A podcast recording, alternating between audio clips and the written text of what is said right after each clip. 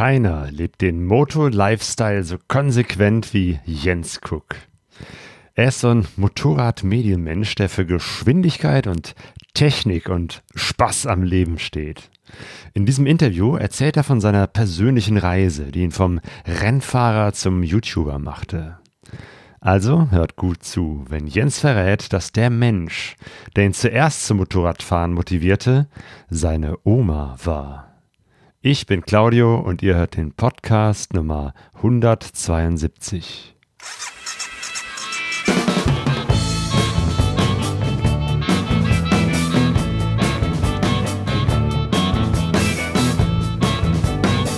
Pegasus Reis. Expeditionen mit den Ohren. Herzlich willkommen zu Pegaso Reise. Ich bin heute zu Gast bei Jens Cook, dem Motorradfahrer, Motorradexperten und Motorrad-YouTuber. Hallo Jens. Ja, hallo, grüß dich. Äh, ja, schön, dass du da bist und dass wir hier diesen Podcast aufnehmen. Ist natürlich ähm, nicht ganz neu für mich, aber spannend finde ich es auf jeden Fall. Jo, genau. Wir sind jetzt hier in deinem Haus Genau. Das Jens Cook Studio. genau. Ähm, das, das war uns wichtig, so dass wir ähm, alles unter einem Dach machen können, dass wir kurze Wege haben und dass wir halt viel in diesem Haus äh, produzieren können. Also wir haben im Kellerbereich äh, so diese Videowerkstatt da hatten wir eigentlich auch noch größere Pläne, also ein größeres Studio zu errichten, aber da gibt es noch ein paar Baustellen, also die nicht so schön sind. Da sind äh, ein paar Räume noch was feucht und da müssen wir noch beigehen. Und von daher. Das kenne ich mit feuchten Räumen. wir haben ein 120 Jahre altes Haus, also da okay. ist immer noch sehr, sehr viel zu tun. Wir sind so seit vier Jahren dabei, das zu renovieren und wir sind noch lange nicht fertig. Okay, okay, ja, gut. Also dann äh, kennst du dich aus, ja. Und wie gesagt, wir haben uns ein bisschen verkleinert, äh, als wir es ursprünglich gedacht hatten. Und oben wird dann geschnitten. Also das heißt, unten gedreht, oben geschnitten, maximal kurzer Weg, Treppe hoch, Treppe runter. Und so wird dann äh, YouTube produziert. Jo. Genau, darüber würde ich gerne mit dir sprechen, wie du da hingekommen bist. Dass du jetzt der YouTuber äh, bist mit so einer großen Reichweite, das ist ja nicht von jetzt auf gleich passiert, sondern dahinter steckt ja eine ganz, ganz lange Geschichte. Im Prinzip auch so ein bisschen so deine Lebensgeschichte. Wo, wo fängt das eigentlich an? Wie bist du zum Motorradfahren gekommen? Ja, ich glaube, also wollen wir ganz zurückgehen, so wie ja. alles anfing. Also fing alles an. es fing generell mal alles an, so ähm, dass die Begeisterung, so wurde mir das erzählt. Äh, da konnte ich eigentlich noch kaum sprechen. Mir fiel aber jedes Motorrad auf und das wurde mit Moorrad kommentiert. Hey. Und äh, da war wohl schon die erste Begeisterung zu sehen. Und dann ist es im Prinzip so mit dieser Mofa-Prägezeit ist es so richtig losgegangen. Davor, so mit 13, 14, das war dann auch ein Mofa, was ich mal auf dem Schrott gefunden habe. Da habe ich dann so lange dran rumgewerkelt, bis das irgendwie gelaufen ist. Ohne Handy, ohne YouTube, einfach so lange rumexperimentiert, bis da irgendein Ton rauskommt. Und ab diesem. Und, und, äh, hattest du zum Beispiel Eltern, die auch Motorrad gefahren sind oder Freunde oder Kumpels? Weil irgendwie am Anfang braucht man ja irgendwie Hilfe, ne? um da irgendwie in die Technik oder in das Thema reinzukommen. Ja, das, das war das Kuriose. Also meine Oma ist wohl damals Motorrad gefahren, meine Eltern nicht. Im Hühnerstall. Im Hühnerstall, genau. Meine Eltern nicht und ähm, Hilfe war auch wirklich das Problem. Mein Vater ist äh, gestorben, da war ich elf und das, ähm, ich war halt relativ früh auf mich alleine gestellt. Und es hat halt ein paar Kumpels gegeben, die natürlich da mal mit drauf geguckt haben, ne? Was, was hast denn da hier? So, ja, ich versuche das wieder ans Laufen zu kriegen, aber mehr so in Eigeninitiative. Und dann ist es natürlich in so einer Clique, weiß jeder immer was. Und diese Thematik halt, äh, sich mit Fahrzeugen zu beschäftigen, nachher waren es dann Roller, das hat dann auch nie aufgehört. Aber das war so die erste Begegnung tatsächlich, dass man einfach fieberhaft wollte, dass was Altes, Kaputtes, was bereits jemand weggeworfen hat, äh, wieder zum Leben erweckt wird. Mhm.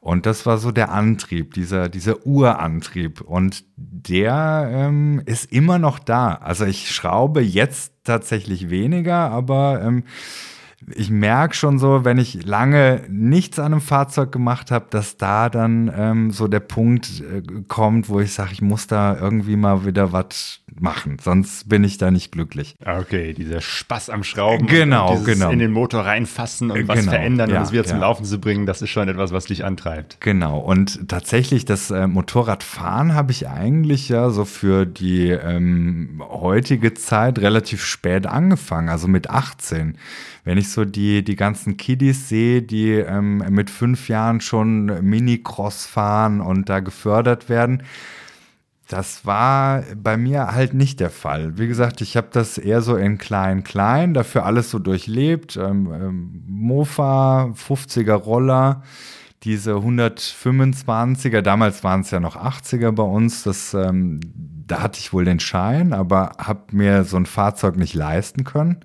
Und da ist das halt, äh, kam dann so der nächste Step direkt Motorrad, war klar. Ah, und, ja. äh, Mit 18 war es dann auch klar, du musst den Führerschein Logisch, machen. genau. Das mit dem Auto war auch okay, aber das kam echt später auch. Also den Autoschein habe ich dann irgendwann gemacht, als ich was mehr Zeit hatte. Aber so das Motorrad war mir wichtig. Ah ja, okay, nicht schlecht. Also ich habe auch äh, zuerst den äh, Motorradführerschein gemacht.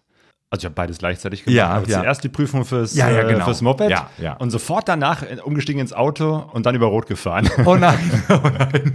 Von daher habe ich dann wirklich erst den Motorradführerschein gehabt und dann ein paar Wochen später Ja, beim zweiten Anlauf auch äh, den Autoführerschein. Ja, nee, da habe ich mir echt Zeit gelassen. Es war nie so der Antrieb da. Ich habe gesagt, klar, machst du beides, aber ähm, so dieses Motorrad war mir einfach wichtig. Du Und hast Prioritäten gesetzt. genau, genau. Wie ging es dann Wie weiter? ging es dann weiter? Dann war, dann hatte ich im Prinzip mit meiner Oma so den größten Unterstützer und den größten Supporter, nennt man das ja mittlerweile. Ne? So, die hat dann gesagt, ah, also wenn du, wenn du ähm, dir ein Motorrad rausgesucht hast, dann ist das quasi mein Geschenk für dich zum 18. Geburtstag.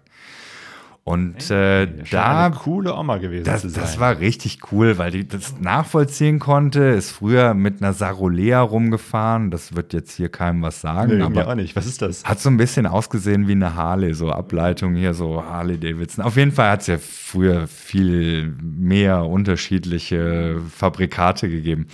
Und ähm, damit hatte ich halt meinen Unterstützer und ähm, bin dann tatsächlich mit so einer Idee, eine Enduro zu kaufen, zu einem Händler hier in Aachen gegangen. Ich bin ja gebürtiger Aachener, dann hat man sich da so ein bisschen informiert, in welche Richtung das gehen sollte. Und die Idee war immer so Offroad fahren, Abenteuer erleben. Also Idee ganz klar, Kohle gibt's auch von der Oma, also von daher top.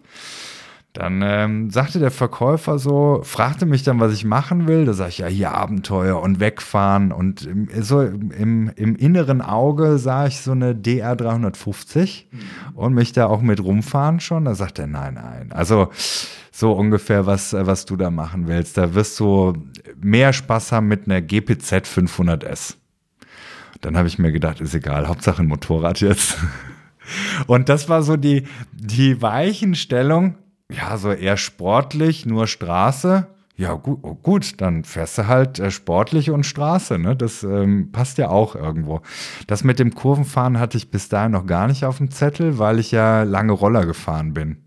Da hast du halt dieses mit dem Kurvenfahren ist eher so der unangenehme Part beim, beim Rollerfahren. Ne? Und äh, habe da natürlich schnell einen Gefallen dran gefunden und äh, bin natürlich, was auch klar ist, in die Eifel gefahren. Damals war jetzt auch noch nicht so viel los und ähm, der nächste Punkt war, du warst natürlich, egal mit welchem Motorrad, immer der Chef in der Eifel. Ist jetzt auch nicht mehr so, ne? Es ist, hat äh, damals natürlich auch einen Porsche mal gegeben, aber selbst den hast du ausgelacht und bist halt mit so einer GPZ 500S an so einem eigenen Limit gefahren, an einem STVZO-Limit gefahren und äh, ja, dann kam so die Entwicklung, ne? So, ah, das Hattest du denn damals auch Freunde, die dann auch gefahren sind? Irgendwie Das war so eine ganze- Gang, Leute, die dann gesagt haben, hey, am Wochenende kommen wir fahren raus in die Eifel. Genau, das war dann äh, natürlich so die Clique, die sich dann in die Richtung entwickelt hat. Ähm, früher alles äh, Mofa-Rollerfahrer und dann mit und mit ist halt immer ein weiterer Motorradfahrer dazugekommen. Und äh, dann natürlich auch das Bestreben, so, ja, jetzt habe ich mal diese GPZ gefahren. Dann ähm, wurde die GPZ äh, wieder ersetzt durch das nächste Fahrzeug. Irgendwann war es dann eine FZR. 600, ähm, so eine 3HE Rundscheinwerfer, also noch sportlicher und dann, ah, da fährt man ja so mit dem Knie auf den Boden. Ne? Also, also wir waren schon auch so, so ein bisschen assi unterwegs. Im Nachhinein ist das, glaube ich, auch normal, dass man in so einem verrückten Alter so unterwegs ist. Heutzutage wird es gefilmt leider ne, und stiftet andere damit an. Aber ähm, Schluss letzt, letztendlich war ich ja dann froh, dass ich die Zeit überstanden habe und dass mich irgendeiner dann an die Hand genommen hat und gesagt hat, pass mal auf so wie du fährst, hat es hier auf der Straße keinen Sinn. Also es war jetzt kein Polizist, aber er hat äh, direkt gesehen, so die Orientierung war schon so sportlich, dass das wirklich auch gar keinen Sinn gemacht hätte. Und der hat gesagt, du solltest mal auf die Rennstrecke gehen. Und dann ist das ganze Thema noch weiter losgegangen. Dann kam ja Ausbildung Das war dann irgendwie dazu. ein Freund oder wer, der, der dich da sozusagen ähm, ein Bekannter. Das war jetzt ja. kein enger Freund, weil so, so im, im engen Dunstkreis war es ja tatsächlich so, dass so die Intention ja ähnlich war. Ne? Wir waren alle ähnlich verrückt unterwegs und äh, das war wirklich einer, den man so nicht gut kannte, aber so diese, diese Anmerkung so, überleg doch mal, da kann man auf einer Rennstrecke auch fahren und dann ging das so, so eine Zeit lang hin und her. So, ich meine, du brauchst ja so ein paar Grundvoraussetzungen, um die ersten äh, Gehversuche auf der Rennstrecke zu machen. Du brauchst einen Transporter irgendwie, mit dem du da hinkommst und und und. Und da hatte Achso, ich, weil man auf der Rennstrecke jetzt nicht mit dem äh, Motorrad unterwegs ist, das man so ja, zum Alltag braucht, sondern schon ein spezielles ja, ja, am Anfang war das tatsächlich das Straßenmotorrad, mhm. aber da hat mir einer ein paar Tipps gegeben, der äh, TÜV-Prüfer war und auch mit ähm, hier Flugplatzrennen organisiert hat und äh, technischer Kommissar war. Der hat mich so ein bisschen instruiert. Der sagte dann, ähm, lädst du das auf, baust vorher das Nummernschild weg, äh, klebst alles, was aus Glas ist, ab, also so die Basics. Da haben wir übrigens auch mal ein nettes Video drüber gemacht, so über diese Basics. Und ähm, dann war das so der Erstkontakt Rennstrecke und dieses Blutlecken da weitermachen zu wollen. Dann kam nämlich der nächste Außenstehende und sagte, ähm, so wie du jetzt hier unterwegs bist, ähm, hat, das sich, hat das sicher Potenzial. Du sollst da am Ball bleiben, weil das ist echt ordentlich, was du hier machst. Das war natürlich die Bestätigung schlechthin, ne, dass ich da weitermachen musste.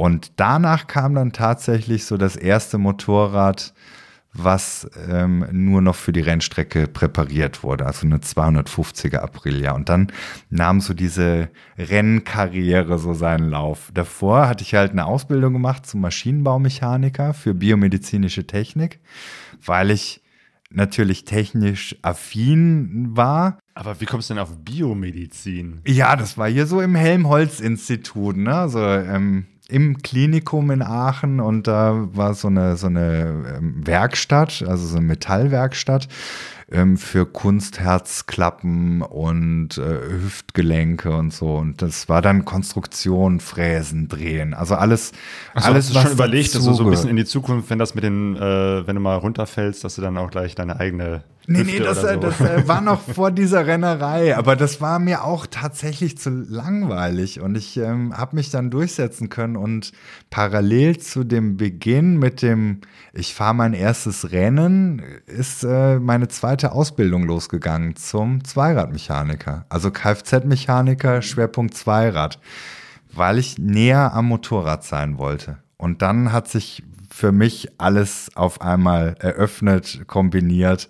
Ich konnte jetzt Rennen fahren, ich war in der Technik drin, hatte halt den Nachteil, dass ich halt sehr viel gearbeitet habe, wenn ähm, quasi Sommer ist, dann bist du ja als ähm, Motorradmechaniker der Gelackmeierte. Ne? Dann stehst du halt auch lange in der, da gibt's richtig in der, viel zu tun. in der Werkstatt. Von daher, ähm, es war mir aber alles egal. Ich habe das alles in Kauf genommen. Hauptsache, ich konnte meinen Traum ausleben und ähm, so ist eine Zeit losgegangen, wo ich mich da auch reingearbeitet habe, bis hin zur IDM Superbike die ich dann äh, gefahren bin, final wo du ja sehr technisch bist schon, also damals schon. Wir hatten klar noch äh, hier ähm, keine Traktionskontrolle und äh, keine, keine super Features in den Motorrädern, aber immerhin schon äh, über 200 PS und das war ähm, ja mit einer Datenaufzeichnung schon umfangreich. Und das war eine Zeit, die mich geprägt hat, wo ich auch froh war, auch wieder durch einen Zufall reingerutscht, so dass ich das machen konnte. Da und, rutscht man ja nicht einfach so rein. Ich meine, äh, ja, da man, muss man doch irgendwie trainieren oder auch irgendwie an, an der Technik feilen. Natürlich. Äh, da kommt man ja, doch wahrscheinlich ja. nicht so rein, indem man einfach nur fährt, fährt, fährt, fährt, sondern wahrscheinlich auch ganz gezielt guckt, äh, wie, wie lerne ich was oder was muss ich überhaupt lernen, um ja, das sind, ne? sind natürlich auch da wieder mehrere Faktoren. Also du hast im Prinzip, ähm, so eine Saison hat damals eine Viertelmillion D-Mark gekostet. Also ein, ein Geldwert, der nicht nur ein bisschen unerreichbar war, das war einfach fern der Realität. Und das war so der Glücksfall, dass es einen gegeben hat, der gesagt hat, fahr einfach für uns. Der andere Part, den habe ich geleistet, indem ich halt ähm, in kleinen Klassen Rennen gewonnen habe und mich da weiterentwickeln konnte. Und irgendwann bist du halt dann so am Ende angekommen und dann heißt okay, jetzt fahren wir Superbike. Also ja. dieser Weg. Also das ist, war dann richtig ein Rennteam, was dich aufgenommen genau, hat ja. äh, und dann durch, durch Sponsoring genau. die Kosten überhaupt ja. äh, für Training und, und solche Geschichten genau, übernommen hat. Ja. Also dieser, dieser Weg dahin war schon sehr lang, ne? Aber man, ähm, man erreicht das jetzt nicht von heute auf morgen. Das ist so ein langer Prozess gewesen. Und ähnlich ist, hat sich dieser Prozess so in meinem ganzen Leben weitergeführt. Ne? Also du bist Mechaniker, du fährst Rennen, dann ähm, ist natürlich diese Zeit irgendwann auch vorbei mit dieser Rennenfahrerei hier in der Superbike. Aber ich war dann so interessiert, weiterzumachen. Ich wollte Supermoto fahren. Ich bin Enduro gefahren. Ich habe äh, mich im Trailfahren probiert. Also ich bin in alle Bereiche, habe ich gestreut aus diesem Interesse, aus dieser Neugier und dieser, dieser Gier, nach dem Thema Motorrad. Also ich habe quasi alles durchlebt und wolltest du denn richtig äh, Profi-Rennfahrer werden? Natürlich. Also ich glaube, wenn du da jeden fragst, der auf der Rennstrecke unterwegs ist, ist das natürlich der Traum von jedem. Und so Profi. Aber du warst dem Traum ja schon relativ nahe, Ja, wenn so, ja. so, so ein Team auch gesagt hat, hey, du bist äh, Ja. Teil unseres Teams, Genau. gibt's Sponsoren, äh, Ja. also du, du bist ja auch Rennen gefahren, äh, du hattest ja auch richtig äh, viele Pokale. Ich habe gesehen in, Ja. deiner, in deiner Videos, dass, dass du da irgendwie so ein ganzes Regal voller Pokale hast. Das war also nicht nur irgendwie sowas am Wochenende und mal nebenher, sondern das, Das war wohl schon- auch richtig Teil deines Lebens. Ja, ein großer Bestandteil meines Lebens und ähm, auch so eine, eine Ausrichtung meines Lebens. Also du kannst das machen, indem du auf alles verzichtest. Du kannst das machen, indem du deiner normalen Tätigkeit äh, vielleicht nur noch halbtags nachgehst. Ne? Also es gibt ja verschiedene Modelle. Ich hatte äh, damals äh, drei Tage so einen festen Job noch als Zweiradmechaniker und die andere Zeit habe ich aufgebracht, um zu fahren und parallel dazu natürlich jeden Tag Training, Fitness, Ausdauer. Also wirklich mein ganzes Leben war nur für diesen Sport ausgerichtet, mit einer Intention natürlich, das irgendwann so als Profi zu machen. Also so das große Ziel. Ich meine, den Zahn kriegst du dann schnell gezogen. ne? Wenn du irgendwann in der hohen Liga fährst, dann wird die Luft sehr dünn. Es gab so ein gewisses Naturtalent, viel Idealismus und natürlich auch irgendwo irgendwann die Einsicht, so, okay, da gibt's welche, die noch viel talentierter sind. Aber immerhin, wir haben das mit viel Freude und Engagement lange gemacht.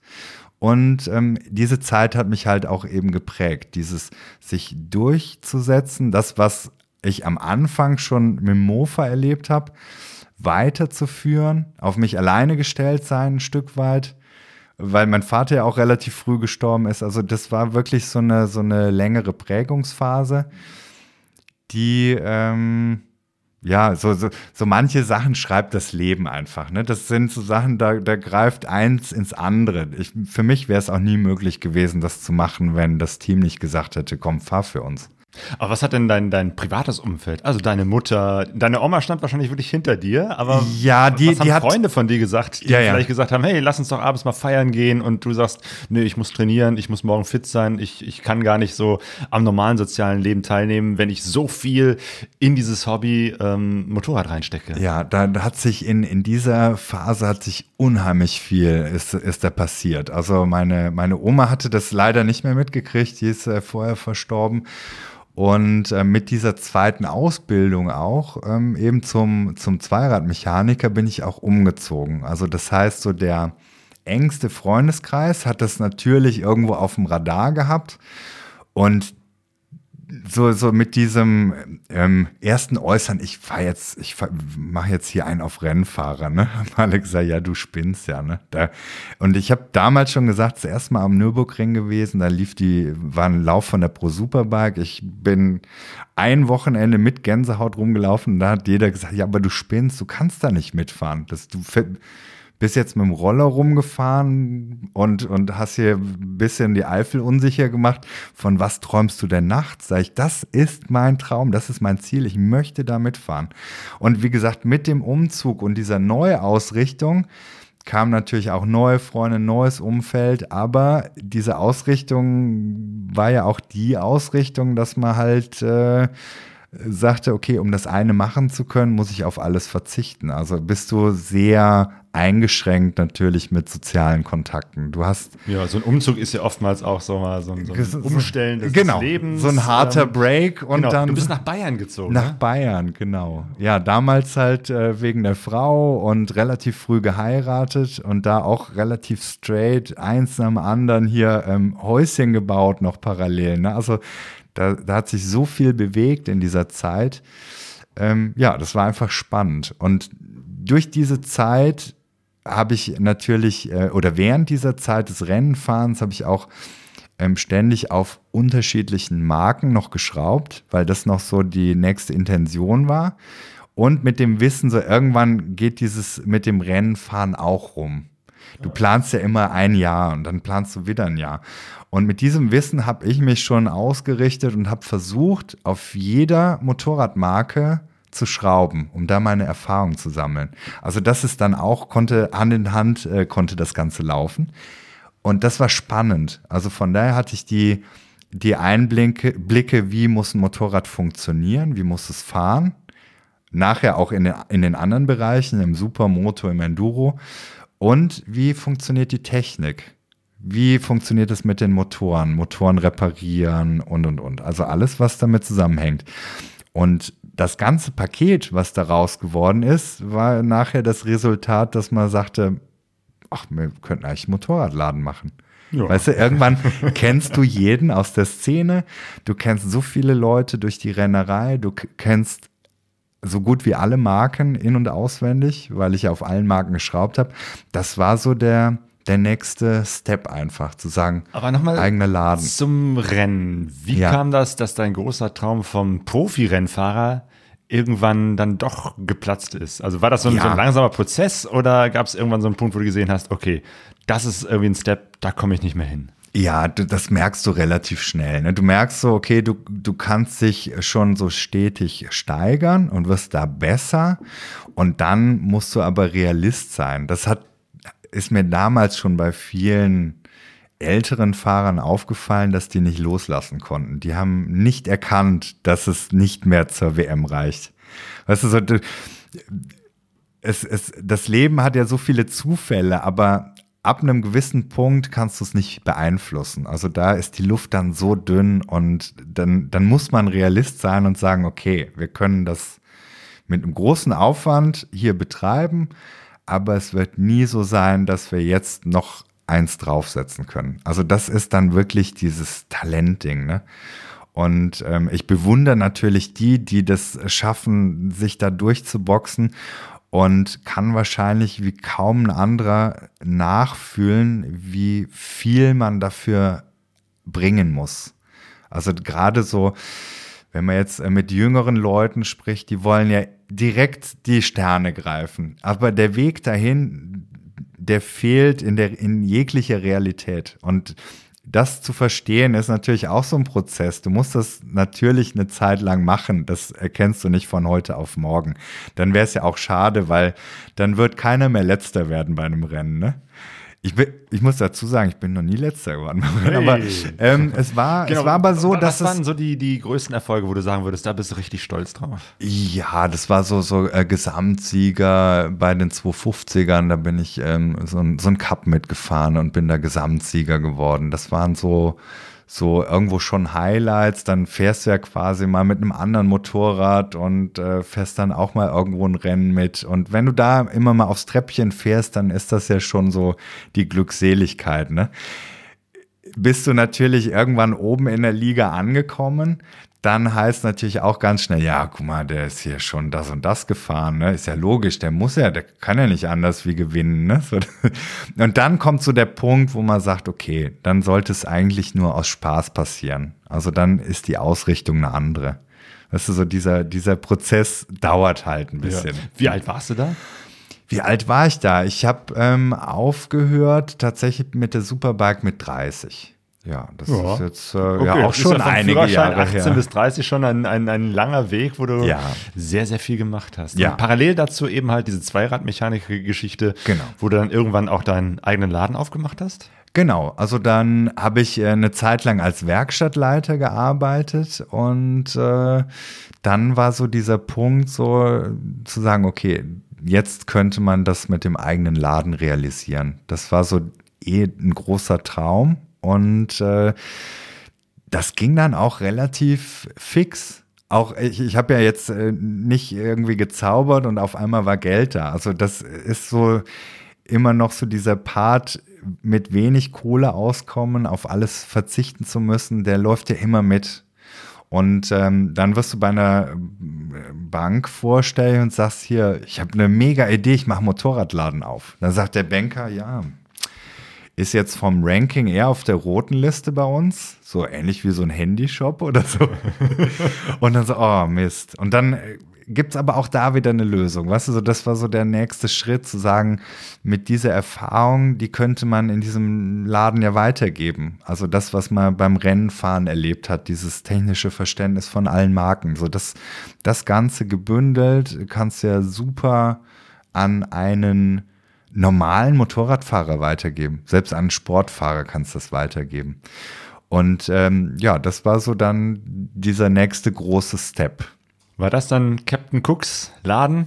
Das war, nein, das war ein Laden mit einem Kompagnon zusammen. Das ähm, ich möchte, ich möchte jetzt auch gar keine Werbung machen für den Laden, weil so wie das auseinandergegangen ist, war es sehr, sehr unglücklich. Und da ist auch eine, eine größere Welt zusammengebrochen für mich. Also da ähm, sind halt Sachen passiert mit Ankündigung. Ich, ich als Werkstattmensch, als Macher, als Netzwerker, eben durch die Rennerei, habe gesagt, ich kann alles hier erledigen, bis auf die Buchhaltung. Und das war so mit Ansage mein Untergang auch irgendwo.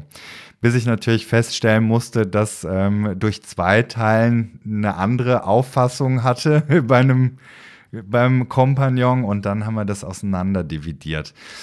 Da ist aber parallel zur Ladengründung diese Fernsehgeschichte dazu gekommen. Aha, Irgendwann. Und das, ja. das war dieser interessante Punkt. Ja. Am Anfang erst so, ja, ich weiß nicht, ob mir das Spaß macht und ähm, gibt es nicht wen anders, der das machen kann. Ne? So, so diese Unsicherheit. Genau, irgendwann ist, ist, jemand auf dich äh, zugekommen. Was genau. RTL genau. 2, ne? oder was? Genau, äh, genau. Und, und, die brauchten jemanden, der Motorrad fährt vor der Kamera. Ganz genau. Die brauchten einfach das? einen, der Motorrad fährt, der schnell Motorrad fahren kann, der vielleicht auch was erzählen kann. Und das kam durch meinen Kumpel Kuti, der zu seiner Zeit äh, bei KTM Pressesprecher war, weltweit. Also er war für alle Presseaktivitäten zuständig und natürlich ehemaliger Rennkollege. Dann sage ich noch so zum Kuti so, du, pass auf, ich würde es ganz gerne machen, aber ich bin mir unsicher, ich weiß nicht, was die von mir wollen. Das ist ein Autoformat, vielleicht ist der Motorradfahrer wieder der Depp. Und ich bin da gerade raus. Ich glaube nicht, dass ich der Richtige bin. Außerdem habe ich erst einen Laden aufgemacht. Also ich, ich wüsste jetzt nicht, wann und so gibt's nicht einen anderen. Und dann hat, dann hat's da, ist es ein paar Mal hin und her gegangen. Und er meinte, mach das, komm, irgendwie, du bist jetzt auch KTM-Händler, dann ähm, werf äh, ich mal hier ähm, einen Stein bei dir in Garten und dann kriegen wir das Ding schon geregelt. Dann habe ich gesagt, gut, dann machen wir das einmal. Und dann ist das so der Start gewesen von äh, meiner meiner Grip-Geschichte. Grip, das Motormagazin und da ähm, so ähm, ja als äh, Motorrad-Experte äh, zu fungieren. Ich Genau, Grip auf RTL 2, ne? Äh, genau. War eine Sendung oder gibt es die immer noch? Die gibt es äh, immer, immer, noch. Genau, Eigentlich ja. eine Autosendung, wo, es, ja. wo ständig über Autos gesprochen genau. wird, Autos vorgestellt ja. werden. Und irgendwie suchten die dann jemanden, der dann ein Rennen fährt, ne? Irgendwie, genau. Das war die Geschichte, wo du als Motorradfahrer und äh, der Autofahrer und dann mal gucken, wer schneller ist. Ganz genau, ganz genau. So der, eigentlich eine ganz flache Story, ne? Aber Grip zeichnet sich immer noch aus für spaßige Challenges und da hat man halt eben diesen Motorradfahrer gesucht und äh, der da vielleicht mal eine austeilt. Und als ich bei Grip angefangen habe, das war, glaube ich, Folge 18 oder 19, also es war wirklich noch ganz am Anfang, da hat noch niemanden noch niemand den äh, Matthias gekannt hier als jetzt auch YouTube-Star und was weiß ich. Das waren die Anfänge von allem. PS-Profis hat es hier noch gar nicht gegeben. JP-Performance hat noch keiner gekannt. Sydney hat noch keiner gekannt. Das waren wirklich die Anfänge und dann ähm, war es auch tatsächlich so mit dem Abdrehen dieser Folge. Ähm, und dem Hinweis der Redakteurin so, ja, wir sind ein junges, neues Automagazin, das wäre schon nicht schlecht, wenn jetzt das Auto gewinnt. Hab ich mir nur so für mich gedacht, genau, ich hab's doch geahnt. Der Motorradfahrer ist wieder der Idiot, ja. Und ähm, hab das Auto gewinnen lassen in meiner ersten, mit meiner ersten Fernseherfahrung. Da habe ich mir gedacht, naja, gut, so erzählen sollte ich irgendwie auch nichts. Dann habe ich mir nur so, so gedacht, naja, was soll's, ne? Und habe aber so meinen Unmut so zum Schluss noch geäußert. habe ich gesagt, naja, so ungefähr, wenn wir es jetzt real rausgefahren hätten, dann hätte der Matthias damals gar keine Schnitte gehabt. Und der hat sich richtig aufgeregt. Das war so der Einzige, der nicht eingeweiht war und der wollte eigentlich ein reales Rennen. Achso, er hat sich darüber aufgeregt, dass ihr nicht ein echtes Rennen gefahren Genau, seid. genau. Also er wusste nichts davon, hatte gedacht, er hatte jetzt gewonnen und ähm, dann habe ich gesagt, enttäuscht? War, war enttäuscht dann im Nachgang und, und wirklich sauer. Und dann hieß es, na ja, vielleicht kann man ja irgendwie das mal wiederholen. Und das hat dann tatsächlich ein Jahr gedauert. Und dann kam der Anruf, hallo Jens Cook, hier ist äh, die Produktionsfirma. Kannst du dir vorstellen, nochmal ein Rennen zu fahren? Das letzte Mal hat der Matthias dich ja versägt. da habe ich gesagt, komm, jetzt machen wir es aber nur richtig. Habe das nochmal erklärt, wie es gelaufen ist. Und das war so dann der, letztendlich der, der echte Start und danach wurden das auch mehr Drehs und, und unterschiedliche Drehs. Also teilweise drei, vier Drehs im Jahr oder noch mehr.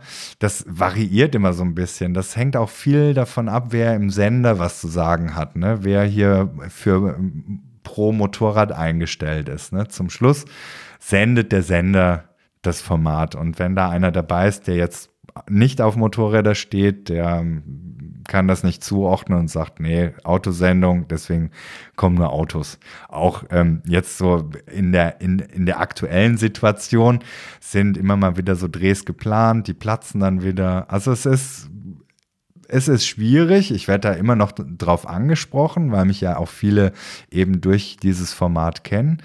Aber ähm, ich habe es halt so aus, als Gaudi immer mitgemacht. Das, ich habe das auch nie so ernst gesehen wie jetzt meine Kontrahenten. Ich habe meine Rennkarriere irgendwo erfolgreich beendet, ja, und äh, konnte jetzt spaßmäßig Rennen fahren und äh, alle haben zugeschaut. Ne? Das ist ja auch irgendwie cool.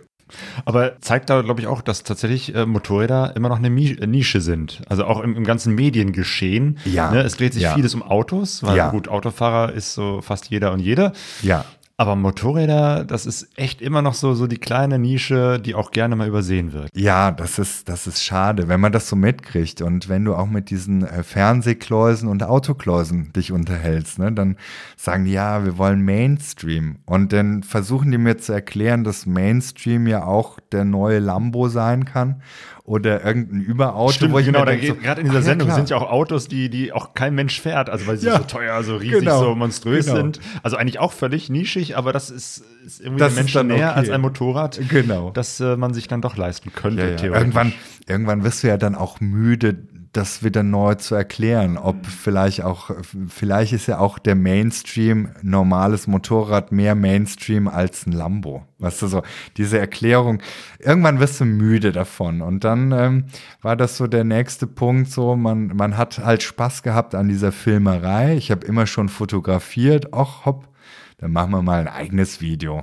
So ist das dann losgegangen mit eigenen Inhalten. Weil man irgendwie Genau, so es gab ja dann irgendwann diese Grip Bike Edition. Ganz genau, ganz Und das, genau. das war das, glaube ich, nur auf äh, im Internet, ne? Also Genau, schon auf YouTube und nicht im Fernsehen. ja, das ist auf äh, dem äh, Grip YouTube-Kanal gelaufen als eigene Playlist, äh, diese Grip Bike Edition. Und das war auch eine ganz lustige Geschichte. Ich weiß nicht, soll ich so lange erzählen? Oder? Das Ja, weil, weil okay. gerade das finde ich so interessant. Dass Okay. ein, ein Sender RTL 2, Ja. dachte ich, die, die machen nur Fernsehen und vielleicht so als Seitenprodukt, okay, haben wir das, äh, stellen wir das nochmal auf, auf YouTube hin. Aber dass die gesagt haben, wir machen nur auf YouTube, nur im Internet nochmal eine eigene äh, Geschichte und äh, die hast du ja dann, glaube ich, auch ganz alleine produziert. Ganz also mit genau, der ganz Kamera genau. in der Hand Ja. und jetzt gar nicht mit Filmteam und Ja. so, wie man das sonst kennen würde, Ja. RTL als großer Sender, sondern du stellst dich da vor deine Kamera und erzählst was. Eine ganz komplett wilde Geschichte. Auch wieder ein totaler Zufall. Also wir haben angefangen, selbst irgendwelche Schnipselchen zu erzeugen. Und diese Schnipselchen waren maximal eine Minute lang, weil die habe ich in meinem Laden geschnitten, also nach Feierabend und maximal nach einer Minute ist der Rechner einfach abgestürzt. Der war da, um eine Rechnung zu schreiben. Nichtsdestotrotz habe ich es irgendwie geschafft, diese Schnipselchen aufs Handy zu transferieren und war dann auf irgendeiner RTL 2 Wiesenparty, habe ich diese Schnipselchen mal gezeigt und habe gesagt, das ist mein Leben. So was machen wir mit den Motorrädern. Dann sind die vollkommen ausgeflippt. Die fanden das so cool. Das hat dann nur noch ein bisschen Zeit gebraucht. Also ein bisschen Zeit meine ich noch mal ein Jahr hat es gedauert, bis ein super toller Mensch äh, zu diesem Sender gekommen ist, der sehr innovativ war und äh, damals äh, als RTL 2-Chef der Sendergruppe erklärt hat, passt auf, ich habe einen Protagonisten, der filmt sich selber, der hat keinen Redakteur an der Seite, der braucht noch nicht mal ein Kamerateam, der macht das alles alleine. Wir schneiden das und haben dadurch die komplette Kontrolle und lasst uns das machen. Ich weiß nicht, wie er die überreden konnte, auf jeden Fall hat es funktioniert. Und was ich bis zu dem Zeitpunkt nicht wusste, war, dass das Ganze denselben Namen tragen sollte, eben wie diese Autosendung. Nur mit dieser Bike Edition als Zusatz. Aber das war noch so die Zeit, äh, wo du ein Video eingestellt hast, das hat über Nacht 100.000 Zugriffe gehabt und die Leute fingen auf einmal an zu feiern. Wir wussten ja auch gar nicht, wie uns geschah und was heißt uns. Wann war das? So vor zehn Jahren, ne? Oder, oder Nee, Ungefähr. ja, ja, so, ja, so die Richtung, genau, ja, ja, ja, stimmt. Also als die sozialen Medien jetzt für die großen traditionellen Ja. Medien wie gerade Fernsehen noch nicht so eine große Rolle gespielt haben. Ja. Mittlerweile ist es ja völlig normal, dass selbst die Genau. Tagesschau ihre eigenen Ja, YouTube-Videos das- macht. genau. Aber damals war das, glaube ich, irgendwie noch, noch ne, bäh. Das ist was für, für Amateure, hier das Internet und wir machen hier Fernsehen. Und dann kommst du daher mit der Kamera in der Hand und machst deine eigenen äh, äh, Videos unter dem Namen Grip für RTL 2. Das Genau. ist schon ungewöhnlich. Das war ungewöhnlich und ähm, alles, was äh, der Gute damals äh, vorhergesagt hat, ist ja auch tatsächlich nachher so eingetreten. Das war fast schon unheimlich. Aber äh, sehr tief in der Materie war er, sehr mutig, sehr innovativ. Weißt du, so im Nachhinein betrachtet war das toll, dass es so einen gab, der sagte, wir machen das jetzt einfach. Sondern so entgegengesetzt der Ausrichtung von einem Sender. Nur im Nachhinein ist es schade, dass man das so, ähm, dass die Erwartung, die war eigentlich nicht groß, aber so wie ich es umsetzen konnte, war es schade, weil ich ja überhaupt gar keine Ahnung hatte, wie man jetzt filmt. Also noch nicht mal hiervon, dass man sagen könnte, okay, ähm, wenn ich jetzt so äh, jede Woche einen Dreh gehabt hätte bei Grip, dann hätte ich vielleicht da mehr Erfahrung einbringen können, wie das alles geht, aber nicht mal das. Also ich habe wirklich mit so einer Mini-Kamera, äh, so Größe Zigarettenschachtel, bin ich losgezogen und habe jetzt von jetzt auf gleich Motorradinhalte produziert kein guter Ton, ein Wackelbild. Also es war einfach eine richtige Katastrophe. Der Sender hat gesagt, ja, wir schicken dir eine Kamera. Dann kommt eben dieses Päckchen und ich habe gedacht, die schicken ja erstmal einen Akku von der Kamera. Das war dann meine Kamera. Das also wenn ich, Ding. wenn ich das irgendwo zeige und sage, damit haben wir die Bike Edition produziert, dann zeigt mir heute noch jeder einen Vogel. Weißt du, so, das ist so, das geht eigentlich gar nicht. Und was auch irgendwie schade ist, dass ich ähm, teilweise die Schnipsel gar nicht mehr verwenden kann, weil dieser Qualitätsunterschied auch so gravierend ist. Und das hätte man damals besser machen können.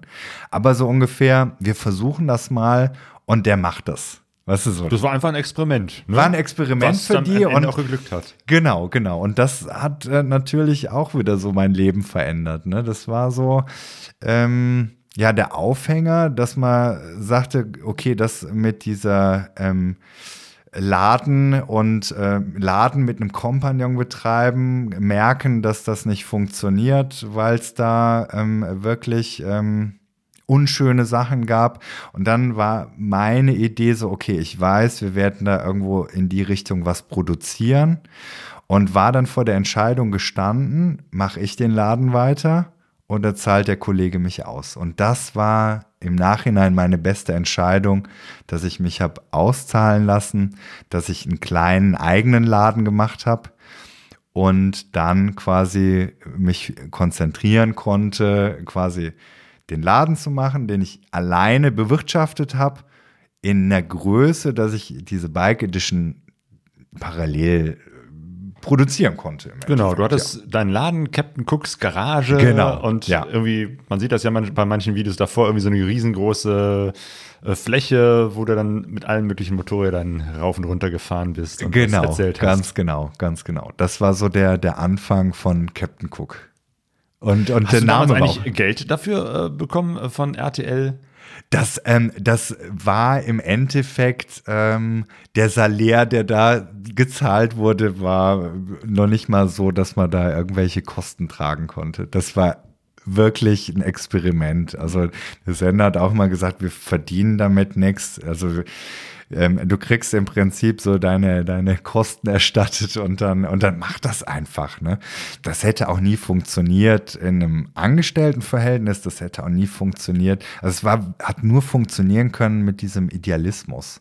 Und was ich cool fand, dass ich dann irgendwo so den, den Schritt hatte, so meine Ideen so ein bisschen ein Stück weit auszuleben, aber dann auch wieder mit der Erkenntnis, der, der es jetzt schneidet, ist eben kein Motorradfahrer. Also Ach, ganz stimmt. oft. Du hast ja da gefilmt und hast es dann irgendwie an den Sender geschickt und die haben daraus dann was zusammengeschnitten. Ganz genau. Und das und die Geschichte, die hat mich so hart oft getroffen. Weißt du, du, du hast eine Idee von einem Inhalt. Klar, also ich muss noch mal sagen, generell die, die das geschnitten haben, Respekt, dass man überhaupt was draus machen konnte, ja. Aber teilweise haben es auch Leute geschnitten, die in der Festanstellung waren, ja, und ob das jetzt durchläuft oder schön geschnitten ist, das hat keiner beurteilt. Hauptsache, es war ein Beitrag, du, und dann war das sehr, teilweise sehr traurig zu sehen, wie man es halt schlecht schneidet. Und ich war davon überzeugt, wenn wir das noch optimieren können und noch mit einer besseren Technik das Ganze machen können, dann geht es richtig durch die Decke. Und dann hast du irgendwann gesagt, jetzt mache ich das selber. Genau. Und irgendwann reißt dir der Geduldsfaden und sagst, nee, ganz ehrlich, das, wir machen es jetzt einfach selber. Also ist natürlich immer so, das eine meinen, was besser zu machen können und es besser zu machen. Ja? Zwei verschiedene Dinge. Genau, genau.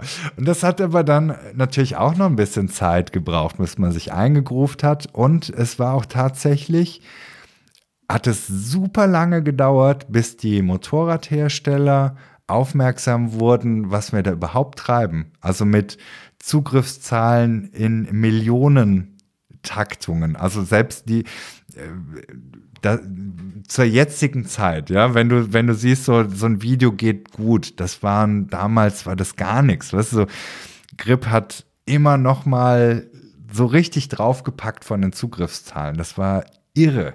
Also da würde jetzt die Motorradindustrie komplett ausflippen, wenn die sehen würden, so ein Inhalt, der dann wirklich ein Inhalt ist und Mehrwert bietet, ähm, kommt so gut an. Ne? Und das war so noch die Idee zu sagen, okay, wir machen aber keine Verluste mehr. Wir gehen nicht mehr über die Autoschiene, wo viele dabei sind. Wir wollen keine Motorradinhalte sehen. Ne?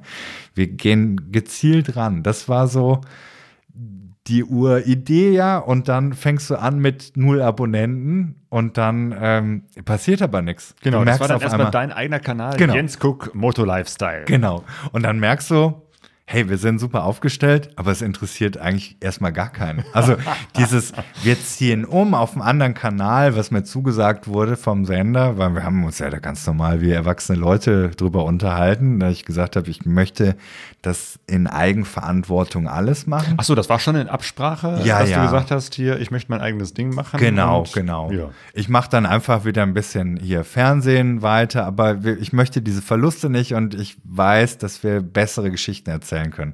Dann wurde noch zugesagt, dass wir so ein letztes Video drehen und das dann gesendet wird. Und das wurde erst ein Jahr später gesendet. Also wir haben ein Jahr lang rumgeeiert, ohne dass es irgendwem aufgefallen ist. Es haben alle nur geschrieben, ja, wieso gibt's die Bike Edition nicht mehr, ne? Das war Ja. so das Schlimme so. Ja, ja, ja, aber das ist, glaube ich, auch die Erfahrung, die jeder macht, der mal irgendwas auf YouTube hochlädt. Du hast da was ganz was Tolles und keiner sieht es. Genau, genau. Und das ähm, ist natürlich auch immer mal wieder, ne? Wie wählst du die Überschrift? Wie sieht das Thumbnail aus? Wie, wie und was? Und, und wie funktioniert YouTube? Und das mache ich jetzt schon so lange und habe es immer noch nicht kapiert. Ich glaube, seit 2016 ne, äh, machst du das? Ja, ja, ja. Ich, der Kanal ist natürlich älter, weil ich natürlich äh, voller Stolz auch meine zusammengeschnipselten Kompositionen, die ich ja damals irgendwo ja den Grip-Leuten schon präsentiert hat, ja auch der Öffentlichkeit zeigen wollte. Was äh, eigentlich auch nicht empfehlenswert ist, jetzt das nochmal anzugucken.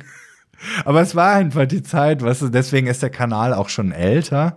Aber so ähm, anzufangen, ihn zu bespielen, das ist halt schon eine Zeit her und das äh, hat halt ein bisschen gedauert, bis man sich so, bis man sich selber findet, wie, wie soll das sein vom Style, was könnte die Leute interessieren und so.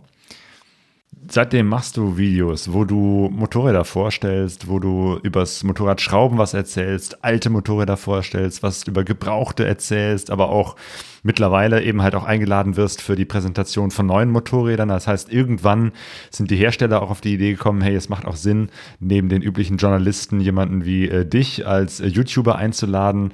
Also das hat sich dann tatsächlich so entwickelt, dass äh, du eine Marke bist. Ja, genau, genau. Dieses auch diese neue Fahrzeuge präsentieren, das ist auch so ein Punkt. Ähm, wie wie werde ich äh, deklariert? Als was bin ich jetzt deklariert? Was so die die einen sagen, ja, das ist ein Influencer. Das ist aber in meinen Augen Schimpfwort. Ich bin Videohandwerker und das, was ich an Inhalten bringe, ist ja mehr schon journalistisch. Also wenn ich teilweise die Kollegen sehe, dann äh, sage ich, gut, die können okay Motorrad fahren, aber das Grundwissen, dieser ganze Apparat, diese ganzen Jahre auf allen Markenschrauben zu sehen, wie was funktioniert, das klingt jetzt so, so nach äh, Eigenlob, ja, aber das ist ein wichtiger Punkt, den ich irgendwo so immer mit einbeziehe. Ne? Das ist so klar relativ simpel, erstmal ein neues Fahrzeug zu ähm, zeigen, wo ich aber auch versuche, mich zu reduzieren und den meisten erstmal das Motorrad erkläre, was ich selber sehe. Ne? Aber da nochmal ins Detail gehen zu können, ist halt cool und ähm, ich finde es jetzt mittlerweile ganz gut, dass die Motorradhersteller auch gesehen haben, so der Typ hat ja tatsächlich irgendwie Ahnung. Weißt du, so gerade auch mal in einer ähm, äh, technischen Diskussion, das ist, das ist halt viel Wissen da.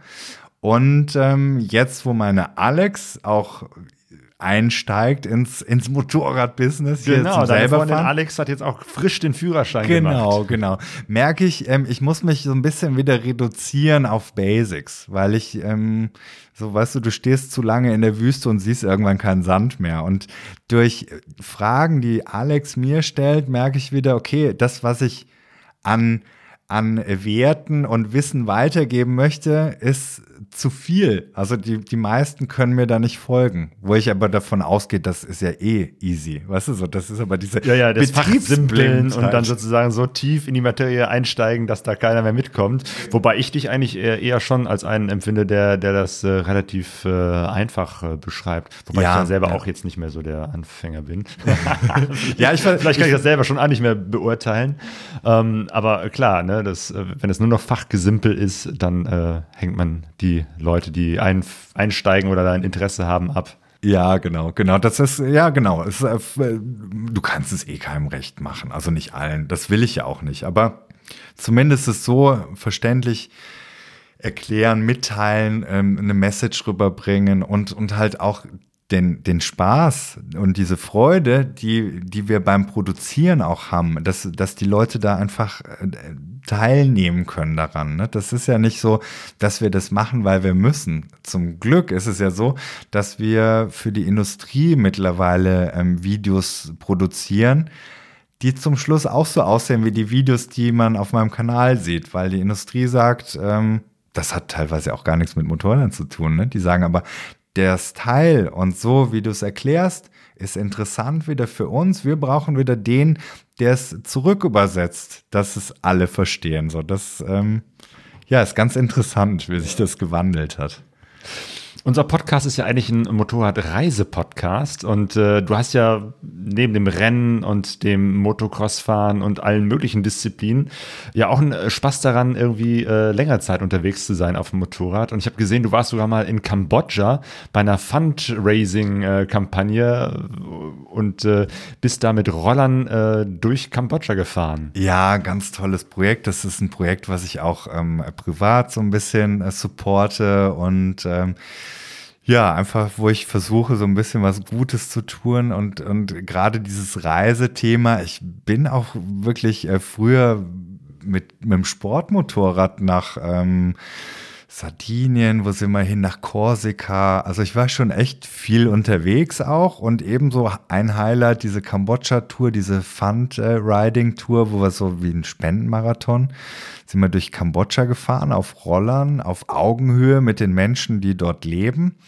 und haben quasi pro Kilometer ähm, Cents oder Euros gesammelt und das war dann zum Schluss ein großer Geldbetrag, den wir da spenden konnten. Das war eine coole Geschichte. Wie bist du daran gekommen? Bist du eingeladen worden und hat jemand gesagt, Mensch, das wäre jetzt cool, den, den Jens äh, als, als äh, Fernsehgesicht, als Videogesicht dabei zu haben? Das war ähm, ja so mehr durch einen Freund, den Roland Debschütz, der diese Hilfsorganisation äh, gegründet hat. Der hat gesagt, Mensch, ich, ich brauche noch einen, der wirklich die Nerven behalten kann, der entspannt ist. Ich würde das gerne machen. Hast du nicht Lust mal auf diese äh, Tour mitzugehen? Das war das erste Mal, ich in Kambodscha war. Wir wollen da was mit Rollern machen und ähm, wollen aber erstmal gucken, wo müssen wir da lang fahren, wie, wie lange können wir fahren, also so diese Tour ausarbeiten. Ne? Ach so, das heißt, du warst schon da, um sozusagen überhaupt das Ganze zu entwickeln. Ganz genau. Und da war ich schon mit am Start. Und dann war es irgendwo naheliegend, dass man sagt, okay, das haben wir jetzt schon einmal gemacht. Das haben wir auch schon mit der Bike Edition dann so ein bisschen publiziert.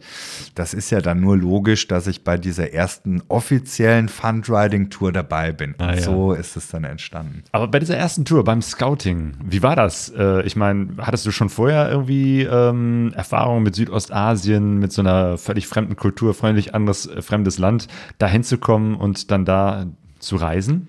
Das äh, Südostasien war für mich tatsächlich so Erstkontakt. Ich war mal in Kenia, aber das war so so der der Erstkontakt und das war wirklich spannend und das ist auch was, was ich unbedingt äh, wiederholen wollen würde. Also ist im Prinzip egal wo. Jetzt mit dieser äh, vielen Reiserei, die das natürlich äh, mit sich bringt, hier YouTube-Videos zu machen, ähm, muss ich sagen, hat mich dieses Land immer noch in seinem Bann. Das ist richtig toll da. Also das ist einfach eine komplett andere Welt und es, äh, ich würde es auch immer nur so sehen, dass ich dieses Land mit einem Roller bereise. Also mit nichts anderem. So dieses, ähm, das, was wir jetzt hier teilweise machen mit äh, Hightech-Reise-Enduros und äh, hier modernster Technik, das, das würde ich da auch wieder komplett ablegen. Generell auch in, in so Ländern würde ich mich sehen und bewegen, idealerweise auf Fahrzeugen, die auch äh, von den Einheimischen gefahren werden. Und das sind ja kleine Roller, die jetzt Ja. nicht viel Federweg haben, die Ja. jetzt nicht irgendwie die Traktionskontrolle im Geländer oder so etwas haben, Ja. auf Straßen, die eben halt nicht gut asphaltiert sind. Also du sagst, man kann gerade da, wo es äh, drauf ankommt, eben halt auf, ein, auf eine große Enduro verzichten. Ja, ja, würde ich sagen. Das ist natürlich ähm, schon schön, wenn du das mal machen kannst und ausleben kannst, aber das richtige Abenteuer wirst du immer finden, wenn du dich auf Augenhöhe mit den Menschen bewegst in, in dem Land, wo du gerade bist. Immer. Also es, es ist schwierig, denke ich, auch von den Leuten richtig akzeptiert zu werden, wenn du so anderthalb Meter über denen lang fährst. Auf einem riesengroßen Motorrad. Genau. Also das ist, äh, ich sehe die Motorräder schon, ich finde das auch toll, aber in einem anderen Zusammenhang. Also so um Abenteuer zu haben, brauchst du ja nicht hier Hightech. Also ich weiß, nicht, ich habe jetzt da natürlich nicht so die Ahnung äh, oder die Erfahrung, was mal ist, wenn wenn dir irgendwas mit der Einspritzung passiert. Also es wird sicher keiner mit einem Laptop um die Ecke kommen und sagen, klar, ich lese dir mal irgendeinen Fehler aus. Ne? Das ist das Nächste. Ich bin tatsächlich auch Fan der Mechanik. Ich bin Fan von Basic. Und ähm, ja, aber akzeptiere natürlich und feiere natürlich auch moderne Fahrzeuge, aber so das, es muss halt so irgendwo stimmig sein. Ne? Sehr schön. Zurück nach Deutschland. Irgendwann kam der Punkt, wo du deinen Laden aufgegeben hast. Äh, in Dingelsbühl und wieder zurück hier nach Aachen gekommen bist. War das Ja. so der Punkt, wo du gesehen hast, du ähm, kannst mit, mit den Videos äh, doch so viel äh, verdienen oder zumindest das hat- macht so einen großen Inhalt in deinem Leben aus, dass du nicht noch nebenher einen Laden machen kannst? Oder wie kam das, dass du plötzlich da auf den Laden verzichtet hast? Das, ähm, das war auch eine lustige Geschichte. Ich war äh, mal wieder beim Steuerberater. Ne? Du hast ja so immer so einmal im Monat das Vergnügen, so deine Buchhaltung abzugeben. Und dann sprach er mich an und sagte, Sie sehen so richtig schlecht aus. Wollen Sie nicht einfach mal eins richtig machen so? Und dann habe ich überlegt und habe mir nur gedacht, was, was ist denn das jetzt für ein Spruch? Ne? So, und habe mich erstmal auch im Spiegel angeguckt und mir gedacht, ja, ich bin tatsächlich richtig müde, weil ich dann erst realisiert habe, ich schneide nachts die Videos, ich schraube, bediene von äh, morgens äh, 7.30 Uhr bis 20 Uhr die Kunden und alles andere, was dann passiert und an den Wochenenden werden die Videos gemacht. Das stimmt schon. Und dieses Videos produzieren war damals ja schon parallel, dass man so die, die ersten kleinen Sachen gemacht hat und so in der Entwicklung absehen konnte, dass man davon auch leben kann. Aber in meinem Ko Kopf war es so irgendwo so manifestiert und auch in der Erziehung, Junge, du musst was Ordentliches machen und keine Traumtänzereien machen. Also habe ich daran festgehalten und habe mir so nach diesem Spruch vom Steuerberater gedacht, okay, das mit dem Laden und diesen, dieser Schrauberei, das machst du ja im Endeffekt schon dein Leben lang. Also gefühlt ein Leben lang, so mit 13 angefangen, jeden Tag seitdem her einen Schraubenschlüssel in der Hand gehabt. Naja, wieso denn nicht? Dann mache ich doch mal Winteröffnungszeiten. Die habe ich dann auch so angebracht an der Ladentür. Das war im November und habe tatsächlich im Juni gemerkt, dass dieser Zettel noch da hing. Mit diesen, Das heißt, du hast die ganze Zeit Winteröffnungszeiten. um dann genug Zeit für die Videos zu haben. genau, genau. Und äh, das klingt jetzt so ein bisschen dramatischer, als es war. Natürlich sind äh, viele Kunden gekommen und haben gesagt, ja, ich war gestern schon da, da war zu, aber cool, dass du jetzt da bist. Es war natürlich immer cool für die Kunden zu hören, wo ich gerade war, was ich gerade erlebt habe. So, das waren ja so die die ähm, Super-Follower, ja, das waren äh, Kanalmitglieder damals schon, ja, die ähm, hautnah direkt mitbekommen haben, was, was es wieder für eine Geschichte gab, die ich erlebt habe. Und ähm, da habe ich aber dann schon immer angekündigt und gesagt, passt auf, es kann sein, dass ich das nicht mehr alles schaffe, dass wir reduzieren müssen und habe dann schon mit und mit versucht, die Kunden umzuverteilen, darauf vorzubereiten. Und das ist mir, glaube ich, dann letztendlich ganz gut gelungen. So wie auch wieder da, du kannst es nicht jedem recht machen.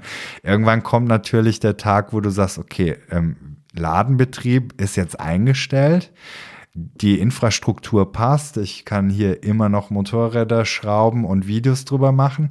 Das mit dem Umzug war nachher noch eine andere Geschichte, wo wir gemerkt haben, dass die Mutter Support braucht hier in Aachen. Und meine Kinder sind jetzt aus dem Alter raus, dass sie da eine tägliche Betreuung brauchen. Ich bin äh, leider auch schon lange getrennt, aber das war dann so ein Abwägen und die Mutter braucht tatsächlich einfach ein bisschen Support und äh, diese Nähe war dann wichtig. Und dann natürlich auch äh, Schluss letztendlich der Schritt zu sagen, wir brechen die Zelte ab in äh, Dinkelsbühl und suchen hier in Aachen eine neue Base. Seitdem bist du jetzt nur noch das Gesicht vor einer Kamera. Genau, genau. Natürlich, wie ich am Anfang auch schon sagte, ist es, äh, ist es mir wichtig, dass ich äh, in einem regelmäßigen Abstand immer mal wieder Werkzeug in der Hand halte. Merk natürlich, wie ungeschickt ich geworden bin. Ne? Das, das, merkst du so ein bisschen. Ne? So vom Feeling an. Greifst so blind in, in Werkzeugkasten und hast die falsche Schlüsselweite in der Hand. Was ist so dieses, aber gut, das sind ja so Kleinigkeiten, da es ist ja auch nicht mehr, dass man hier irgendwelche Aufträge macht, sondern tatsächlich machen wir nur noch wie, äh, Werkstattvideos, wo ähm, dargestellt wird, wie man schraubt. Aber das ist ja auch nicht so, so viel. Das ist jetzt so die Zeit, die losgehen könnte. Eine Winterzeit ist Werkstattzeit, also ähm, kann da natürlich auch jetzt alles Mögliche passieren auf dem Kanal. Mhm, genau, du machst weiterhin deinen äh, Kanal Moto Lifestyle, aber hast eben halt äh, noch andere Aufträge, die du so machst, wie ähm, dieses Viva la Moped, ne, Motorrad aber sicher, machst dafür jetzt auch noch einen Podcast und äh, man kann genau. dich sozusagen buchen, wenn man irgendwie ein Erklärvideo braucht. Genau, genau. Erklärvideos, genau, Übersetzungsvideos. Das, das macht uns richtig Spaß. Also meine Freundin ist ja so, wie sie Zeit hat dabei und, und ich finde es auch cool, weil die Abwechslung da ist. Ne?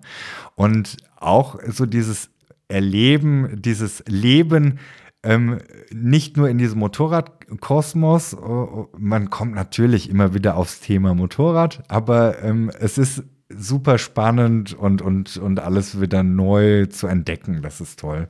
Und das Team, die Redaktion, äh, das ganze Büro und, und die, die ganzen Menschen um dich herum sind eigentlich nur Alex und du. Also genau. ihr macht das zu zweit. Genau, eine, eine, eine One-Man-Show und die Alex, die ähm, ja, mehr oder weniger so mit Rat und Tat zur Seite steht oder schon mal eine, eine Kamera festhält, aber so im, maßgeblich sind wir zwei das. Und unsere Helga, ne? Die, der, der Hund, der jo, der Hund, der mich auch gerade schon begrüßt hat hier.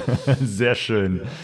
Ähm, bist du jetzt an so einem Punkt, wo du gesagt hast, oder wo du sagen würdest, jetzt habe ich meinen Weg gefunden?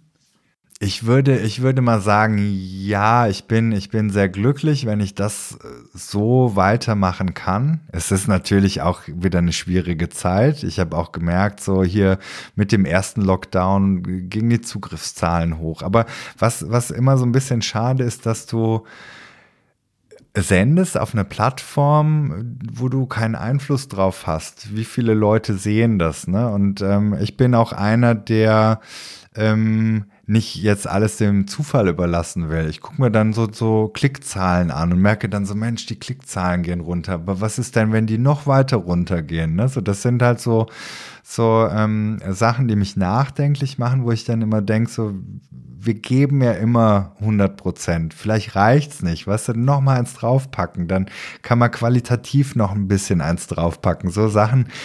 Aber ich glaube, dass, äh, wenn das mal aufhört, dieser eigene äh, Anspruch an sich selbst, dann, dann wird es kriminell. Aber noch ist da alles im grünen Bereich und ich, ich versuche jeden Tag zu optimieren. Ja. Äh, jeden zweiten, nee, wie, wie heißt zweimal die Woche? Zweimal die Woche. Kommt was raus. Genau. Das ist ja schon eine sehr, sehr hohe Schlachtzahl. Ja, wir, ich, ich bin natürlich auch ähm, interessiert dran, Inhalte zu liefern, die einen Inhalt haben. Also du kannst natürlich auch ein YouTube-Video machen, in dem du einen Helm anziehst und irgendwo langfährst, was erzählst. Das kannst du dann uncut irgendwo ins Netz stellen. Aber mein Anspruch ist eigentlich immer der, eine Geschichte zu erzählen vielleicht äh, wo, wo unterschiedliche Personen vorkommen oder wo was erklärt wird und das Ganze dann noch unterlegt mit, mit ähm, schönen Bildern. Also der Aufwand ist immer riesengroß. Und da war es auch so die Überlegung, kann man dann auch überhaupt noch was draufpacken? Weißt du, so dieser, dieser irre Aufwand teilweise. Oder bei, bei einer Fahrzeugpräsentation, das äh, verwechseln ja auch viele, sagen, ah, was wieder schön hier in der Sonne.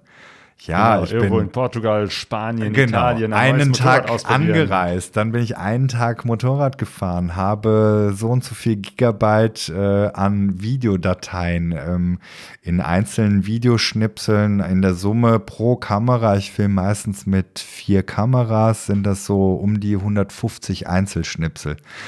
Und dann nochmal, ja, so zehn Stunden rum dran schneiden und dran feilen, dass es nachher die Geschichte ist, die ich mir vorher ausgedacht habe.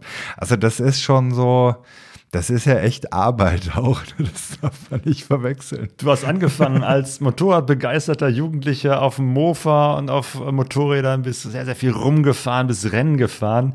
Äh, und jetzt verbringst du sehr, sehr viel Zeit vor dem Computer am, am Schnittraum und äh, bist dabei eben halt Videos äh, produzieren.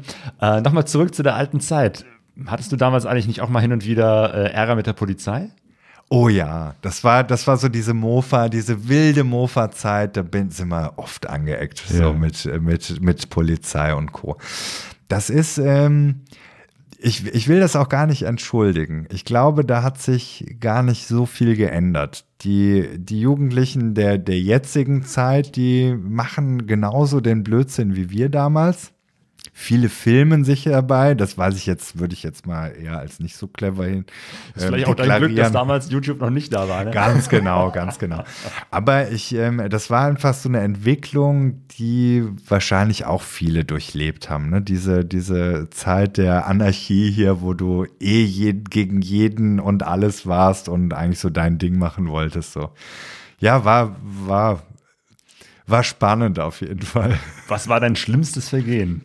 Mein schlimmstes Vergehen war tatsächlich, da habe ich einen äh, Motorradroller repariert, hatte natürlich noch gar nicht den Führerschein, aber für mich war das vollkommen logisch, dass ich ja nach äh, dem Reparieren von diesem Roller eine Probefahrt mache und bin dann aus allen Wolken gefallen, weil der Polizist dann sagte, so, jetzt haben wir es, das ist Fahren ohne Führerschein. Und dann äh, mich letztendlich samt meiner Mutter, ich war noch nicht mal 18, vor Gericht wiedergefunden habe. Das ist eine Straftat. Also das ist ja gar kein Spaß mehr. Und da hat man äh, mir erstmal direkt hier Mofa-Prüfbescheinigung entzogen. So, weil man gemeint hat, dass das die gröbste Strafe war, war es auch tatsächlich. Und äh, das Machen hier vom 1B-Schein, also von dem 80er-Schein, hat sich noch mal ein halbes Jahr dadurch rausgezögert. Also das war schon, das war schon fies. Ne? Ich fand das schon fies. Ich, Okay. Klar, ich habe jetzt verstanden, es ist eine Straftat. Also bitte nicht nachmachen, nicht ohne Führerschein. Genau, jetzt machst du ja auch hier ne, so Motorradsicherheitsgeschichten. Ja, natürlich. Ähm, aber so ein bisschen Illegalität hast du ja behalten. Ähm, ich habe kürzlich gesehen, äh, ihr wurdet erwischt, wie ihr beim Wildcampen im Auto am Strand in Holland oder so erwischt wurdet. Also Nee, so ein bisschen, ne, so ein bisschen Punker muss noch mit drin sein hier. So, das ist klar, dass man, dass man, ähm, sagen wir es mal vorsichtig so, manche Sachen, die auch nicht ganz offiziell sind, können auch Spaß machen. Ohne dass du wem wehtust dabei. genau, das ist immer wichtig, Ja, ohne jemandem ja. weh zu tun. Genau, genau. Ich habe noch ein paar Fragen, ähm, wo du dich einfach entscheiden musst. Ich nenne Okay. zwei Worte und du entscheidest Ja. dich. Okay? Zweitakter oder Viertakter? Wow. ähm, Viertakt. Alt, warte mal. Ja. Und Zweitakt. nee, das ist, das ist halt, weil ich ja äh, Offroad, ne? Ja, genau. Und Onroad, du kannst ja auch Onroad Zweitakt. Ja, wir bleiben bei Viertakt. Rennstrecke oder Gelände? Mittlerweile Gelände. Ah, du bist Ja. lieber äh, Offroad oder, oder dieses, dieses Enduro-Fahren, Cross-Fahren, das macht dir richtig Spaß. Ja, dieses äh, Kombinieren mit diesem Freiheitsgefühl. Also diese Intention, diese Anfangsintention, die ich hatte mit 18, so die Idee, mein erstes Motorrad, die lebe ich jetzt vielleicht aus. Und Stimmt, genau, Weil ich das ja- andere ja. abgehakt habe. Also nicht so, dass ich jetzt sage, das langweilt mich, aber so ähm, Offroad und abseits der Straße und Abenteuer ist gerade absolut im Fokus. Okay. Afrika Twin oder Teneré? Oh, oh, das hast du aber Fragen hier. Ähm, Teneré. Aktuell Teneré, weil, ähm, achso, ich soll ja nur das Wort sagen, ne? Ach naja, wenn du was dazu erzählst, kannst du gerne. Ich, ich muss sagen, das Motorrad bereitet mir sehr, sehr viel Freude und aktuell ist es noch nicht dazu gekommen, ähm, beide Motorräder direkt zu vergleichen. Das, was ich jetzt weiß von beiden Motorrädern, ist die Teneré im Gelände, also in meinem Fokus äh, etwas besser und die Afrika Twin ist auf der Straße etwas besser. Also es wäre eigentlich so ein knappes Unentschieden. Aber tendenziell jetzt erstmal die Teneré, weil ich ähm, da mich gerade sehr viel mit befasse. So. Aachen oder Dinkelsbühl? Aachen. Deine Heimat hier. Ja, ja. Natürlich eine schwierige Situation. Die Kinder sind in Dinkelsbühl. Mein Sohn studiert jetzt Medienwissenschaften äh, Ah. hier und, und Journalismus. Ja. So. Hat er was und, abbekommen? Äh, hat er was abbekommen. Und ähm, aber die Heimat ist die Heimat. Ja. Joghurtbecher oder Scrambler? Oh, Scrambler. Scrambler. Vom Herzen, Joghurtbecher vom technischen her. So, das ist, ist schon, ja, hat beides seinen Reiz, aber dieses. Du bastelst ja auch an, an eigenen Motorrädern, ne? Ja, auch ich hab das ist gerne noch auch eigen- dass du eigene so alte Motorräder. Motorräder nimmst und daran äh, die nochmal verschönerst, verbesserst. Genau, genau. Aber Motorradfahren heißt ja auch Emotion und deswegen Scrambler. So. Fahren oder Schrauben? Aktuell fahren. Jetzt auch in der Winterzeit. Ja, wir versuchen jetzt auch im Winter durchzufahren und, ähm, und durchzuproduzieren auch. Also das ist ja, ja, also ich bin jetzt nicht so, dass ich sage, oh hurra, heute regnet's, heute ist es, äh, hat es minus drei Grad, sondern ich sage, okay, ich nehme mich jetzt der Sache an, aber generell jetzt mal fahren. Und das Schrauben ist, wie gesagt, ähm, das wird immer mal gemacht, wenn, wenn mir danach ist so. Das Fahren, das könnte ich ja nur gerade, das- ich könnte immer fahren. Ne? Das, ich weiß, nicht, wie das dir geht. Irgendwie fahren geht immer. Ne? Fahren geht immer. Jo.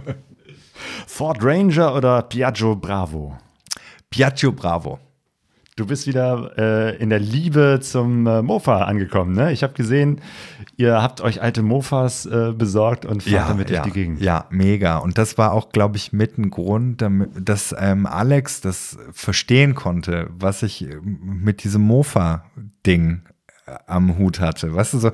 Und ich finde es auch schade, dass äh, den Jungen das so ein bisschen abgeht, dass man das nicht mehr so hat. Weißt du, das sind so die alten Werte, sich kümmern zu müssen, was nicht immer fehlerfrei läuft. Was jetzt nicht heißt, dass ich jetzt kein Auto nah bin. Das ist, bis jeder Motorradfahrer ist ja so ein bisschen ein Stück weit auch dreht er sich mal nach einem schönen Auto um. Aber ganz klar Mofa, weil das so die Basis irgendwie ist von allem. Sehr schön. Das heißt, die Liebe zum Motorradfahren, sei es vom Mofa bis zum großen Motorrad, bleibt dir auf jeden Fall erhalten. Absolut, absolut. Ja, und Ja, motiviert dich weiter. ja. ja. Ja, und das finde ich, äh, kommt immer sehr, sehr schön bei deinen Videos rüber. Ja, manchmal habe ich mich auch gefragt, Mensch, der Jens ist ja immer so gut drauf. Mal gucken, wie er ist, wenn ich ihn real treffe. Ja, und du bist ja immer tatsächlich so gut drauf. Ich bin dann, also ich bin, bin immer gut drauf, bis auf ein paar Punkte, wo ich sage, okay, so die alte Vergangenheit mit dem Laden und hier mit, mit unserem Haus, mit unserer Base, mit diesem nassen Keller, das sind so Sachen, die mich.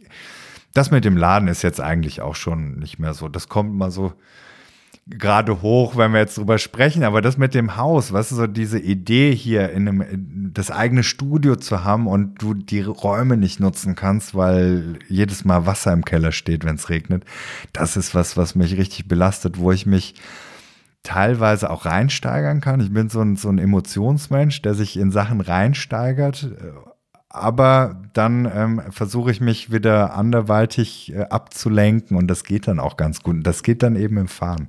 Deswegen ist dieses Fahren, denke ich, auch so. Das kann ich jetzt nicht mit dem Schrauben. Da würde ich, würde ich mich noch mehr aufregen. okay, dann ist es vielleicht nicht äh, verkehrt, dass es keine YouTube-Videos gibt, äh, wie du dich im Keller über nasse Wände aufregst. Das, äh, zum Glück nicht, genau. Das soll ja auch immer ein Stück weit die gute Laune trans transportieren. Ne? Das ist äh, und irgendwann sind die auch Geschichte. Das ist, da bin ich mir auch sicher. Okay, also ich finde, äh, kein Mensch kann so leidenschaftlich die Liebe zum Zweirad vermitteln wie du in deinen Videos. Und äh, ja, ich finde, deine penetrant gute Laune ist auf Dauer einfach ansteckend. Und dafür vielen Dank. Ja, ich, ich danke dir. Sehr cool, hat richtig Spaß gemacht.